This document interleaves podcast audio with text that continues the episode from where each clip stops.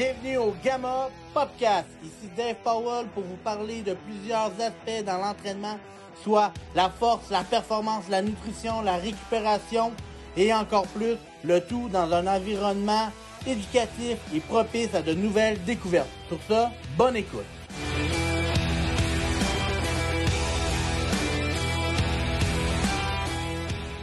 Bienvenue au Gamma Podcast. Si tu es en route vers ta première compétition de powerlifting ou tu veux en apprendre encore plus sur le déroulement d'une compétition, le podcast est fait pour toi. Aujourd'hui, c'est simple. On t'explique comment t'amener vers ta première compétition. Comment ça se passe, comment bien préparer son athlète avant la compétition? Que tu sois un athlète qui s'entraîne, si tu fais tout ça par toi-même, ou tu es un coach qui ne connaît pas trop l'univers du powerlifting, mais tu veux en apprendre davantage là-dessus. Mais voici quelques points que j'ai sortis pour vous autres. En fait, on va le séparer en deux, en deux, en deux segments. On va y aller plus qu'est-ce que, qu'est-ce que tu dois savoir, les choses que tu dois savoir avant de faire ta compétition. La première des choses, quand, tu es en route vers tes compétitions, tout simplement, que ce soit une compétition locale ou nationale ou peu importe, avoir un bon plan de match. C'est-à-dire qu'avoir un plan de match qui est super bien détaillé, c'est-à-dire d'avoir tes essais, tes warm-up, euh, par la suite de dire, OK, si l'essai n'est pas plus ou moins bien, quel essai que je peux faire? Pour ne pas trop perdre de temps, mais aussi de savoir où tu t'enlignes avec l'athlète pour la, pour la journée de la compétition. Ça, je pense avoir un bon plan de match, c'est super, comme la base euh, pour que la journée se déroule bien. Même quand ça ne se déroule pas bien, c'est pas plus grave. Au moins, c'est tu le plan, puis on fait juste des ajustements en conséquence. Lors de la compétition, ben, c'est simple d'avoir la carte de membre de la fédération. Fait que c'est tout dépendant de la fédération que tu es. Aussi, euh, certaines fédérations vont demander le CCES, qui est le Centre canadien de l'éthique du sport. Donc, c'est comme nous autres au Québec, c'est la FQD. Fait qu'on a besoin de la fédération. Ben, c'est dans notre fédération, on a besoin d'un certificat du CCS à chaque année pour, pour, pour dire qu'on a fait la formation euh, à ce niveau-là il existe vraiment plusieurs organisations, plusieurs fédérations de powerlifting, euh, que ce soit au Québec, Canada, États-Unis, euh, en Europe, peu importe, de bien s'assurer que les règlements de la fédération soient bien compris, que tu sois dans une fédération qui est testée ou non testée, les règlements peuvent changer aussi, euh, tant au niveau de l'équipement, mais au niveau des règlements, au niveau des commandes, c'est plusieurs petits règlements euh, qu'on doit savoir. assurez-vous de bien connaître les, règlements de la fédération, de votre athlète ou de l'athlète toi c'est toi-même, l'athlète, pense que c'est ton devoir aussi de, connaître tes règlements aussi. Assure-toi d'avoir l'équipement qui est nécessaire. comme j'ai expliqué, les règlements vont changer d'une fédération à l'autre. Donc, si on est dans une fédération qui est plus IPF, qui est la International Powerlifting Federation, qui c'est comme la, la, euh, fédération des, euh, au niveau du, euh, du powerlifting testé, ben c'est là à ce moment-là, on a de l'équipement qui doit être approuvé IPF approved. Par exemple, on va y aller avec des compagnies, mais comme Titan, on peut y aller avec SBD. C'est le voyageur, même des fois A7 et certains équipements qu'on peut prendre. Donc, on a plusieurs euh, compagnies, Inzer, plusieurs compagnies avec qui on peut faire affaire, mais assurez-vous que ce soit IPF approved. Euh, dans les autres fédérations qui sont non testées, généralement, il y a, des réglementations quand même, mais ils sont moins, moins stricts à ce niveau-là. Donc, vous êtes beaucoup plus lourd. Donc, quand même de vous assurer que vous connaissez les règlements à ce, à ce moment-là. Euh, s'assurer aussi que l'athlète soit en forme lors de la journée de la compétition, d'éviter comme qu'il se blesse ou qu'il soit déjà trop blessé avant de la compétition.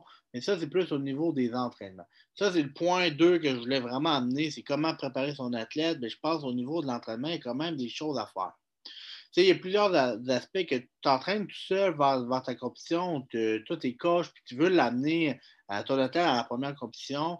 Mais je pense que quand on est dans la phase de peaking, c'est-à-dire le pic, le dernier bloc avant la compétition, c'est le temps de travailler les derniers points les points faibles que ton athlète a. Exemple, que ton athlète a de la misère au squat, a de, à sortir du, trou, à sortir du, premier après, de, quand il descend, de remonter, mais peut-être de travailler plus son explosivité, travailler les poses, travailler. C'est le temps de le renforcer, cette partie-là, pour euh, qu'il puisse, euh, lors de la journée, il n'y ait pas cette problématique-là.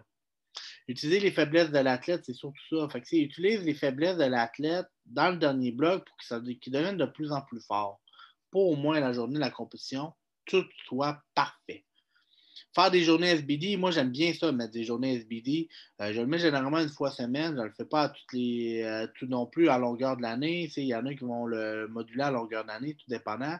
Euh, ça va varier. Mais dans une phase de pic, j'aime bien ça, mettre un SBD, squat bench deadlift, pour bien mettre l'athlète dans le beat d'une journée de compétition. Les, des fois, les entraînements peuvent durer une heure et demie, deux heures, mais des fois, un SBD, ça peut être beaucoup plus long parce qu'une compétition, c'est vraiment plus long qu'on le pense. Si tu penses que ça dure deux heures, la compétition, mais c'est, euh, mais tu fais fois deux, des fois, puis ça peut être même cinq heures euh, une compétition.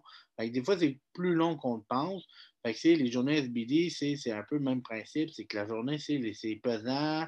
On fait du squat, on fait du bench, puis on fait du deadlift. Généralement, on n'est pas toujours habitué de faire les trois mouvements dans la même journée.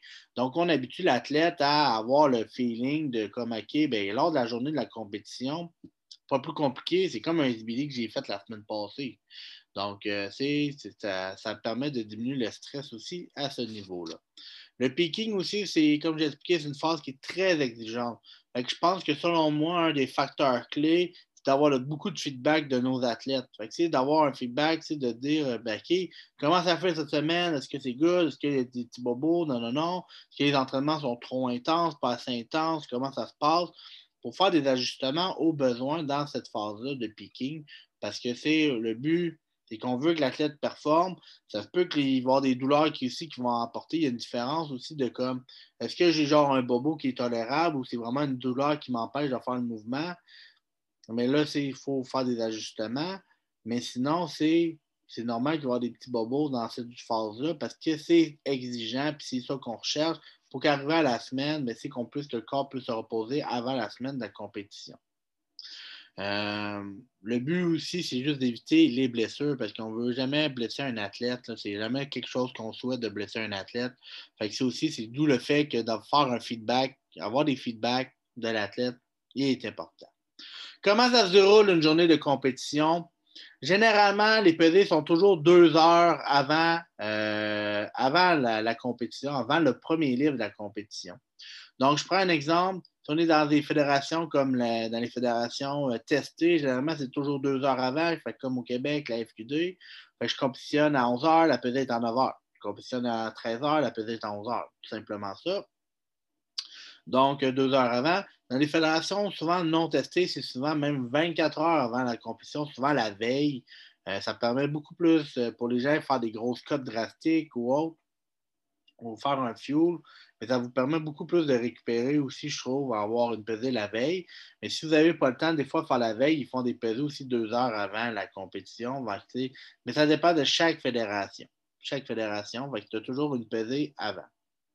Lors de ta pesée, c'est simple, tu vas donner aussi tes premiers essais. tu vas montrer ta carte membre, tu vas donner tes premiers essais. si tout devrait être en place par la suite, montrer ton CCF pour dire que tout est en bonne et due forme, tout dépendant dans les fédérations que tu Par la suite, une fois que c'est fait, ben, tu peux aussi aller prendre tes grandeurs de rack pour le squat puis pour le bench. Assurez-vous de prendre le temps. Des fois, je vois des athlètes qui sont super stressés, sont comme tout seuls un peu. Euh, mais c'est prenez le temps qu'il faut parce que c'est vous, vous levez pesant cette journée-là. Euh, assurez-vous que bon, la barre est, bien placée au squat quand tu as des racks au bench, que tu es super bien à l'aise puis en contrôle de sortir la barre du rack. Des petits aspects, mais qui vont faire une grande différence sur ta journée. Fait que prends le temps de prendre tes mesures. Euh, aussi, une fois que la pesée est faite, mange, puis hydrate-toi comme il faut. C'est important de donner de l'énergie à ton corps aussi lors de la journée. Être une bonne longue journée. Euh, du pas de t'empiffrer comme un malade. Tout dépendant de chaque personne, il y en a qui ont des bons métabolismes, d'autres non. Mais de s'assurer que tu as de l'énergie nécessaire pour faire ta compétition. ça, c'est quelque chose qui est extrêmement important. De ne pas arriver là-bas avec les mains vides et avoir rien à boire. Arrive avec des trucs simples. Ça peut être du riz, ça peut être même euh, un petit repas avec du euh, genre de gruau. Ça peut être aussi des. Il y en a qui vont amener des bonbons, d'autres vont amener des chips, d'autres vont amener des Gatorade, d'autres vont amener des BCA. Vous pouvez vraiment amener plein d'affaires, mais assurez-vous d'avoir des choses qui vous correspondent à vous autres. Je vous explique un peu l'ordre d'une compétition. L'ordre, mais c'est simple. on dit les SBD, c'est pas pour rien, la compagnie, on commence avec le squat, par la suite le bench, puis on termine avec le deadlift.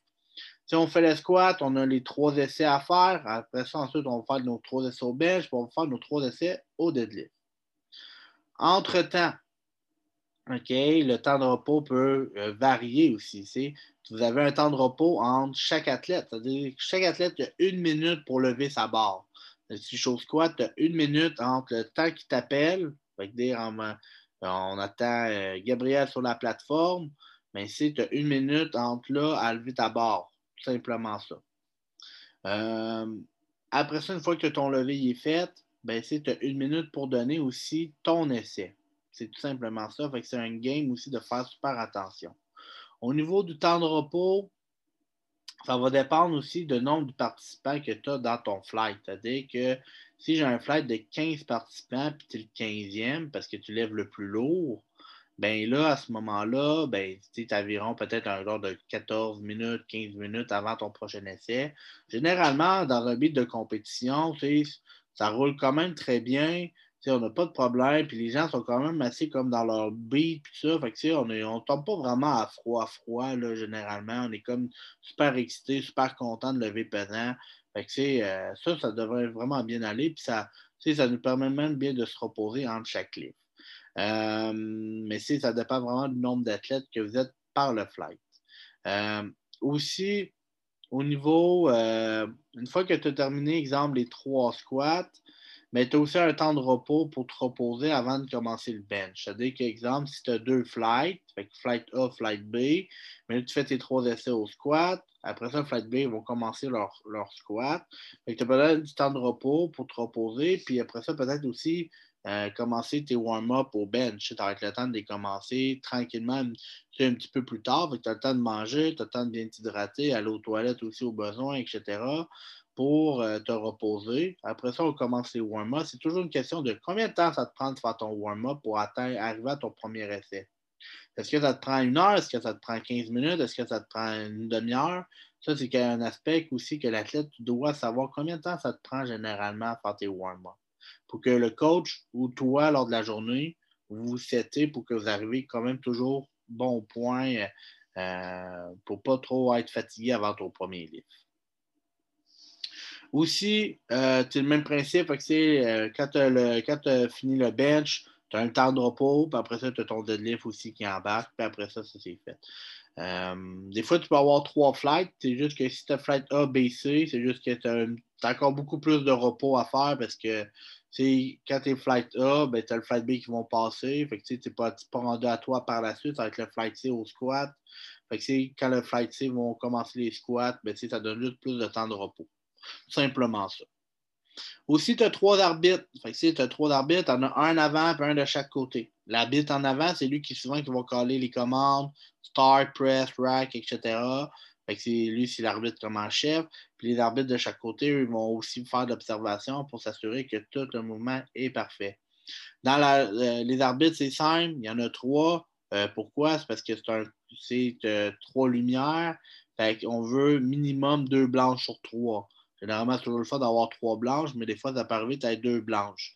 Si tu as deux blanches, ça veut dire que c'est bon, c'est un good lift. Si tu as deux rouges, ça veut dire que le lift est plus bon. Euh, à ce moment-là, des fois, si tu as des rouges, parce que peut-être soit le lift est manqué, soit qu'il y a un aspect technique qui n'est pas fait, etc. Fait que c'est juste des petites affaires comme ça. Vous l'expliquer aussi, une fois que ton lift est fait, tu as une minute pour donner ton prochain essai. Fait que niaise pas avec ça. J'ai vu tellement d'athlètes, puis des fois, même des fois, des coachs faire euh, trop niaiser avec leurs athlètes, de dire ben, combien tu veux mettre, etc. Que là, ben, tu perds ton essai, puis là, automatiquement, tu te demandes de 2,5 kg. C'est-à-dire que euh, si tu as fait ton premier essai à 180 kg, puis ton deuxième essai, c'était genre 195, techniquement, le plan de match, ben là, puis ton troisième, c'est genre 205. Mais là, tu fais 180 182.5, ça fait un peu ordinaire parce que là, ça ne donne pas un gros temps. Ça fait peut-être un énorme bon pour faire ton troisième essai. Fait que comme je vous ai dit, ça va vous donner avec l'aspect numéro un de avoir un beau plan de match. Avoir un plan de match détaillé, c'est sûr, sûr, sûr, que tu vas éviter ces erreurs-là. Par la suite, euh, quand on donne les essais, tu as un minimum de bons à faire Fait que 2,5 kg. Fait que généralement tu fais toujours des bons de 2,5 kg minimum, tu peux faire 5, 7,5, 10, etc. Sauf si tu es pour un record provincial, national ou mondial, là, tu peux y aller avec 0,5, 1 kg, etc. Tu peux faire des bons de 0,5 kg. Euh, aussi, euh, je veux juste prendre le temps, mais euh, de juste bien vous assurer que, si vous, quand vous avez comme vos papiers, vous avez comme des papiers d'essai, de bien écrire vos noms, écrire les points aussi en kilos, fait que, de ne pas les écrire en livre.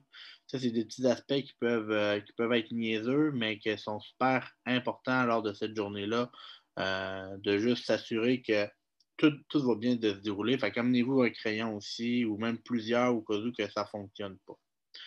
je pense que ça fait pas mal le tour pour le déroulement d'une compétition pendant la compétition. Euh, à la fin de la compétition, c'est simple, une fois que tu as fini ton squat, ton bench puis ton deadlift, ben c'est euh, ben, la compétition va se terminer. Mais comment savoir qui, qui va gagner, etc. Donc, la première des choses qui vont, que ça se fait automatique, c'est qu'ils vont prendre le meilleur livre de chaque levée. Fait qu'ils vont prendre ton plus fort au squat, ton plus fort au bench, ton plus fort au deadlift, puis ils vont faire un combiné. Ils vont faire un total. Fait qu'ils vont créer un total. Par la suite, c'est un calcul, euh, c'est une formule.